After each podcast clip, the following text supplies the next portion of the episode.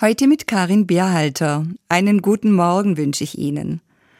Heute feiern evangelische Christen den Reformationstag. Ein Tag, der auch für mich als Katholikin wichtig ist und den ich deshalb würdigen möchte. Da stehe ich nun und kann nicht anders. Dieser Ausspruch wird Martin Luther zugeschrieben. Er soll ihn beim Reichstag zu Worms 1521 gesagt haben. Erwartet wurde von ihm dort, dass er das, was er gelehrt hat, als falsch bezeichnet, also das, wovon er eigentlich überzeugt war, zurücknimmt. Der Satz Da steh ich nun und kann nicht anders kommt verkürzt daher.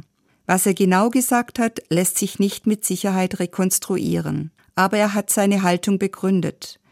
Widerrufen kann und will ich nichts, weil es weder sicher noch geraten ist, etwas gegen sein Gewissen zu tun. Gott helfe mir. Amen. Das imponiert mir. Ich stelle mir diesen Mann vor, wie er aufrecht seinen Anklägern gegenübersteht. Vielleicht verzweifelt ist, ob deren Engherzigkeit und doch nicht bereit, seinen Kopf aus der Schlinge zu ziehen, sondern treu zu dem zu stehen, was er vom Evangelium verstanden hat.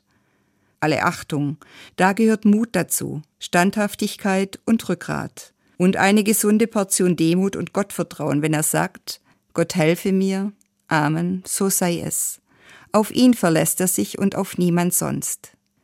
Ich glaube nicht, dass Martin Luther eine Kirchenspaltung wollte, geschweige denn, dass die unterschiedlichen Glaubensrichtungen gegeneinander Kriege führen und sich die Köpfe einschlagen.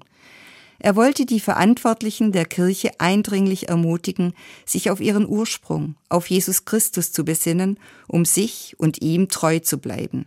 Deshalb hat er die Missstände in der Kirche angeprangert.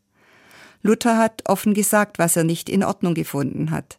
Zum Beispiel, dass Gläubige gezwungen wurden, sich mit sogenannten Ablassbriefen von ihren Sünden freizukaufen.